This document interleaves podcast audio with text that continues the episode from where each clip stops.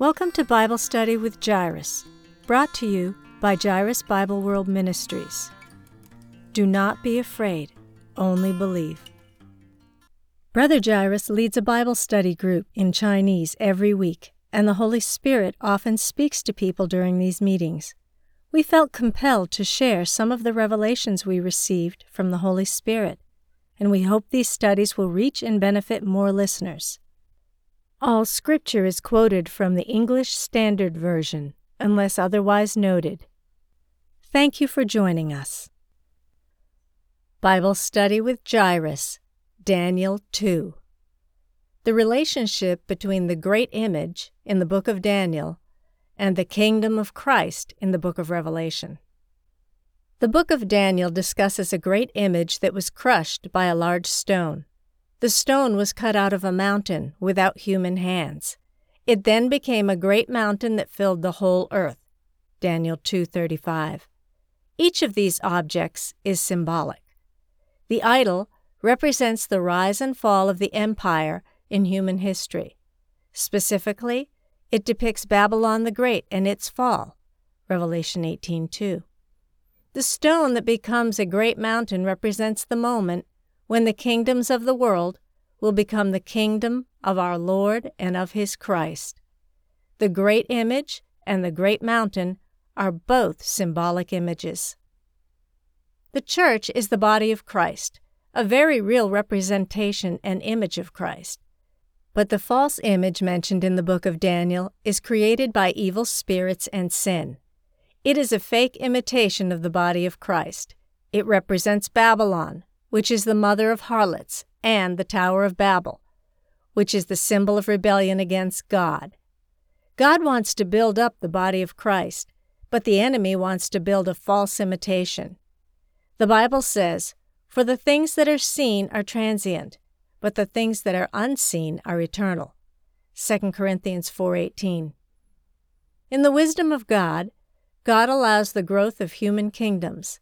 The Bible says, and he made from one man every nation of mankind to live on the face of the earth, having determined allotted periods and the boundaries of their dwelling place, that they should seek God, and perhaps feel their way toward him and find him. Yet he is actually not far from each one of us. Acts 17 26 through 27. These kingdoms exist in temporary space and time, whether Nebuchadnezzar's kingdom or Pharaoh's, Babylon or Egypt, these kingdoms are all tools in the hands of God. God uses them to help people seek Him. But neither Nebuchadnezzar nor Pharaoh could overstep God's authority, thinking the kingdom was their own. When God's time came, God tore down their kingdoms and gave them to others. In the same way, when God's time for mankind comes, all the kingdoms on earth will be smashed to pieces, and the kingdom of our Lord and Christ will be ushered in. Right now, God allows Satan and evil spirits to deceive people, but when God's time comes, He will judge them permanently. The book of Daniel and the book of Revelation are closely related. I once heard a Christian brother testifying about a vision he saw. He saw a vision of the body of Christ which looked like a huge image of Jesus. The great image looked like a giant human, but every part of the body contained many believers, living and dwelling in it. The Bible reveals that we are members of the body of Christ. For behold, the kingdom of Christ is in the midst of us. Luke 17:21. When the life of Christ works within us, then we become a part of the kingdom of Christ. In a sense, the body of Christ is the kingdom of Christ. This is the kingdom that God wants to build, and Christ will rule as king within this realm. This is God's ultimate purpose. This plan existed even before God created the world, even though it was hidden from humankind for a while. That is why Ephesians 3 9 through 10 says, And to bring to light for everyone what is the plan of the mystery hidden for ages in God, who created all things, so that through the church the manifold wisdom of God might now be made known to the rulers and authorities in the heavenly places. God intends to help His children grow and mature until they become the mature body of Christ, which will manifest all the riches of God and reveal His wisdom to all angels and demons in the heavenly places. Since Satan is a created being, he did not know about this plan. When God's plan was revealed, Satan was filled with jealousy. Satan had been an archangel whose job was to lead all things to worship God.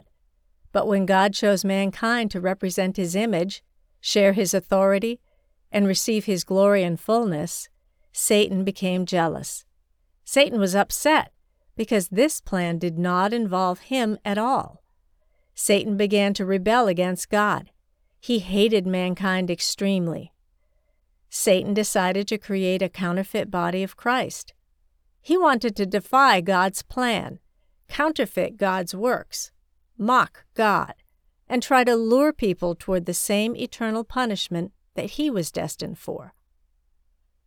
This great image that Nebuchadnezzar saw had a golden head, which represents Babylon and Nebuchadnezzar himself. The Bible doesn't tell us which empires are represented by the arms and chest made of silver, the belly and thighs made of bronze, the legs made of iron, and the feet made of iron and clay. Some biblical interpreters believe that they represent the Medo Persian Empire, the Macedonian Empire, the Grecian Empire, and the Roman Empire, respectively. The Medo Persian Empire began in 539 BC in Babylon. King Cyrus let the Jews return to Jerusalem in 537 BC. The Roman Empire started ruling Israel in 63 BC and destroyed Jerusalem in 70 AD. This interpretation says that even though the Roman Empire has perished, the Anglo American Empire is now the continuation of the Roman Empire. Other biblical interpreters believe that the image represents Medo Persia, Greece, Alexander conquered the Persian Empire in 331 BC, Rome, and the Anglo American Empire. These scholars point to the Anglo American Empire because of the rise of the Anglo American world dominance during the First World War from 1914 to 1918. The Macedonian Empire is not mentioned in this interpretation. I was taught the first interpretation. It divided the Persian Empire into the Macedonian Empire, established by Alexander the Great, and the Grecian Empire, formed by the division after his death. When I think about these two interpretations, I have a question. How do we know the Anglo American Empire is the last great modern empire? What happens if China, Russia, or a prominent country in Africa arises as a world ruler in the future. We can't deny the possibility. China has already risen to power, and it will soon become the most influential country in the world.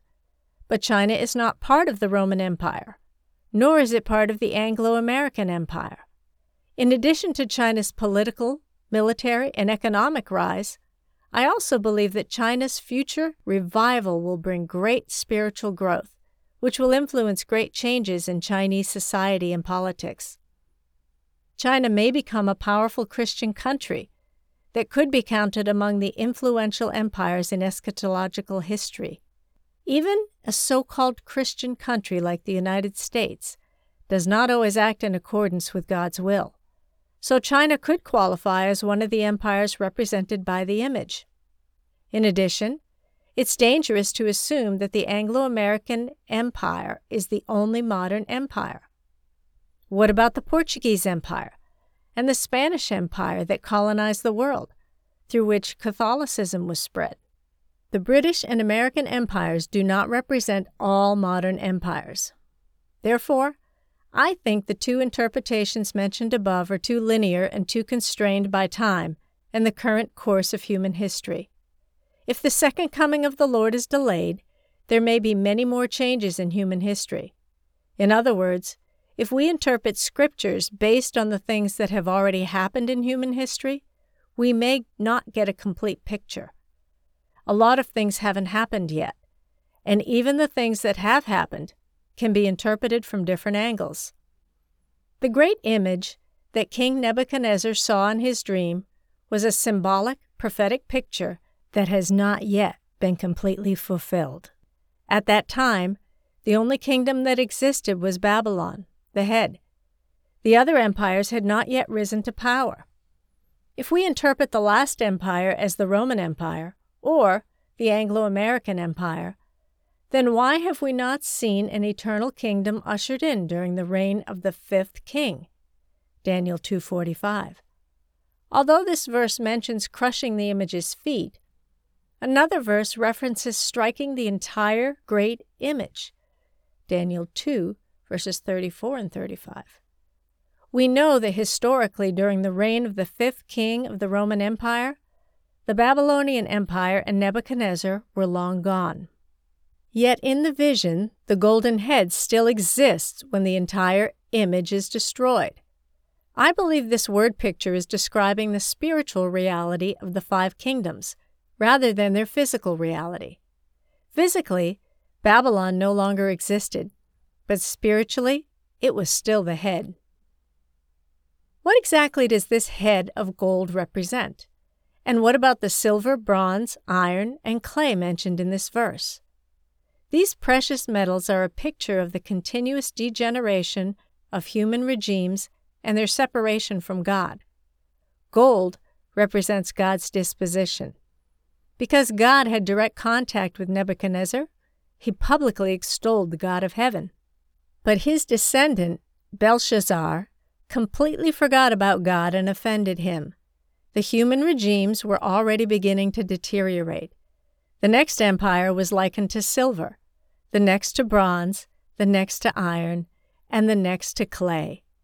In each of these substances, the value was getting lower and lower as the substances contained less and less precious metal. This shows that the human regimes were becoming less and less obedient to God. Despite their disobedience, human regimes have a measure of God given authority.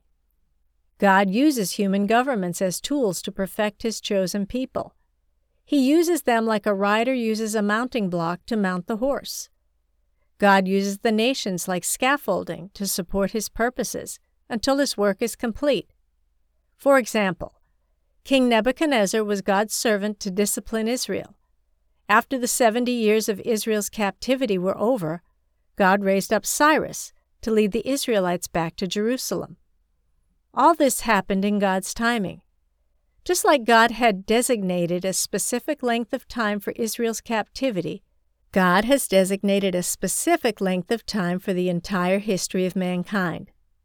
Again, these human governments serve as scaffolding for God's purposes. During the construction process, the scaffolding takes on the general shape of the building and assists in the construction process. But it is not part of the building itself. After the construction work is completed, the scaffolding will be dismantled. Similarly, to a certain extent, Satan can build imitation kingdoms that imitate God's work. He builds the kingdom of Babylon, around the kingdom of God to tempt people to worship Satan. God may allow these kingdoms to exist for a time to serve his purposes, like scaffolding serves the purposes of the builders, but he will eventually tear them down. Human empires are a hybrid between God's will and Satan's infiltration. Paul said, For there is no authority except from God, and those that exist have been instituted by God. Romans 13:1. On the one hand, these rulers are used by God to maintain justice. But on the other hand, Satan infiltrates human governments and uses human greed to do evil things. I believe that the further down you move on the image gold, silver, bronze, iron, and mud the more Satan has infiltrated the good purposes of that human kingdom. I have been taught that the feet of iron mixed with clay represent an end time empire that is half democracy, clay, and half autocracy, iron. There may be some truth to this explanation, but I'm more inclined to think that the half iron and half clay empire represents an end time empire that has rejected God even more fully. The Lord Jesus said in Matthew 24:12, and because lawlessness will be increased, the love of many will grow cold. This was his reply to his disciples when they asked when the end of the world would come. He then said, But the one who endures to the end will be saved. Matthew 24:13. Jesus continued, And this gospel of the kingdom will be proclaimed throughout the whole world as a testimony to all nations, and then the end will come. Matthew 24:14. What is the gospel of the kingdom? It is the stone cut out without human hands which struck the great image to pieces. In other words, it is Christ. In Matthew 24:15, Jesus made a very meaningful statement referencing the abomination of desolation spoken of by Daniel the prophet. Stand in the holy place, let the reader understand. Then Jesus spoke about the Great Tribulation. Why did Jesus ask his readers to understand the prophecies of the book of Daniel? Because the prophecies in the book of Revelation and the visions of Daniel were all connected. Jesus wanted them to fully comprehend the essence of the imagery, dreams, and visions in Daniel, not just their literal meaning we must fully understand the essence of what the image of Daniel represents. What is this essence? The essence is that behind human government lies human pride, and behind human pride lies the work of Satan. Just like when the ancient people built the Tower of Babel to make a name for themselves. Behind their human pride lay Satan's influence, as he tried to get them to build a tower to worship him. When humans work in pride, they are actually worshiping Satan. The Lord destroyed the Tower of Babel, and he also destroyed the great image mentioned in Daniel. These two stories depict the same theme destroying idolatry. The big question is who is receiving worship? Satan wants to seize people's worship, and God wants to receive humans' worship. The issue of worship lies at the heart of the reason this great image was destroyed. Satan used human regimes and human pride to garner worship for himself. Even though the nation of Babylon was destroyed long ago, the pride and arrogance of Babylon live on. It is as if the golden head of this great image still exists. The human regimes of the ages have built a great spiritual Babylon. They are a counterfeit version of the body of Christ, and they worship Satan instead of God. However, the great stone that fell from the sky is Christ and his true body, which will completely smash Babylon to pieces. The worship of Satan will be destroyed, and the true body of Christ will be built, ushering in the true worship of God. As Revelation 18:21 says, then a mighty angel took up a stone like a great millstone and threw it into the sea, saying, So will Babylon the great city be thrown down with violence, and will be found no more. This is why Revelation 19:7 says, Let us rejoice and exult and give him the glory, for the marriage of the Lamb has come, and his bride has made herself ready. This is the greatest mystery in the universe, which is why Paul said, Great indeed, we confess, is the mystery of godliness. And without controversy, he was manifested in the flesh, vindicated by the Spirit, seen by angels, proclaimed among the nations, believed on in the world, and taken up in glory. 1 Timothy 3:16. Christ was manifested in the flesh, not only to save us from the hold of sin, but also to take us as his bride and bring us together with him in glory. This is God's ultimate plan. Although the fall of Babylon the Great occurred in Revelation 18, the birth of the man child in Revelation 11 had already laid the foundation for this event. Revelation 18:2 says, "Babylon the Great is fallen." Revelation 11:15 says, "The kingdom of the world has become the kingdom of our Lord and of his Christ, and he shall reign forever and ever." The great image mentioned in Daniel, the apostasy mentioned in Matthew 25, and Babylon the Great mentioned in Revelation all represent one thing the reign of Satan. Jesus says that in the end times lawlessness will abound, and the love of many will grow cold. Through this lawlessness, Satan steals the glory and worship that God deserves. On the one hand, our human regime is being infiltrated by Satan in an attempt to seize man's worship of God.